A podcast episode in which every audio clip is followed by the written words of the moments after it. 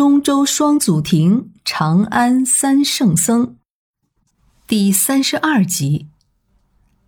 公元六百四十八年，太子李治为了追念十二年前去世的母亲长孙皇后，他修建了慈恩寺，玄奘就被任命为慈恩寺的住持。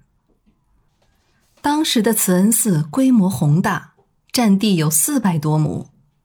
今天西安的慈恩寺也只是当年的一个西塔院儿，不过九分之一的规模。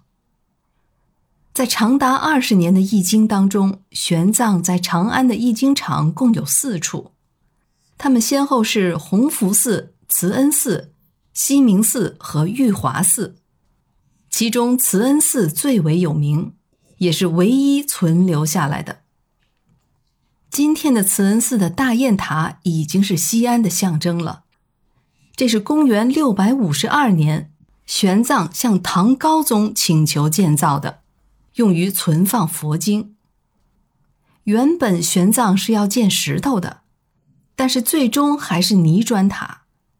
在建造过程中，玄奘以五十三岁的高龄亲自挑砖，参加建塔活动。纳兰陀寺附近有一座名叫艮缩的佛塔，艮缩的意思就是大雁。传说佛陀曾经化身为大雁，从空中撞地而死，来教导那里的僧人不要杀生。这就是大雁塔的来历。大雁塔是佛塔，它不仅躲过了唐武宗期间的会昌灭法。而后世的历次劫难，他也未曾伤及筋骨，甚至在文化大革命当中，他也依然毫发未损。但是福兮祸兮，这期间，玄奘的得意弟子《大唐西域记》的主笔辩机和尚，因为与高阳公主的私通被处以腰斩，玄奘失去了一位得力的助手。随后，太宗李世民过世，玄奘曾经陪伴着他走完了最后的一个多月。据说，二百六十个字的《般若心经》就是玄奘特别为唐太宗赶着翻译出来的。太宗去世，太子李治继位，就是唐高宗。玄奘的最后年岁，再次向高宗申请去少林寺译经，但仍然未果。此时，政治高度敏感的玄奘已经发现，京城中出现了若隐若现的争权气息，于是他就选择远离京城的玉华寺，去翻译六百卷的大般若经。仅用了四年，公元六百六十三年十月，六百卷的大般若经就翻译完成了。可玄奘也精力耗尽，油干灯枯。不到半年之后就圆寂了。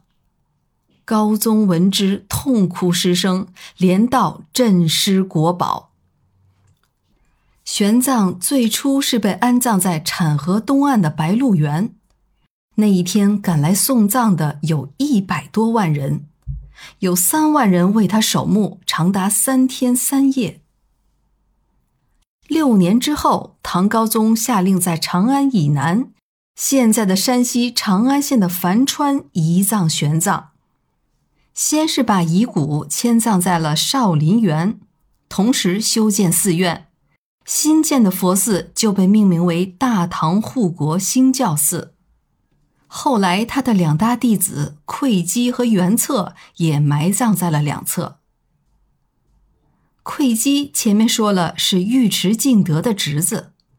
而元策则是朝鲜新罗国王的孙子，这两个人可都是不折不扣的名门之后。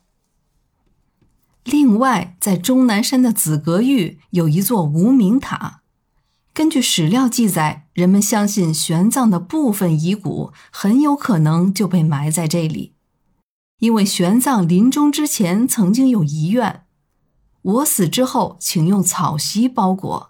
至于山涧僻静处，勿近公寺，不净之身尽量平远。玄奘一经前后一共十九年，共计七十五部一千三百三十五卷，这是翻译史上的一个惊人的数字，再没有人能够超越它。然而，这只是他从印度带回经典的九分之一。9, 遗留下的大部分经典从此就被封存了起来。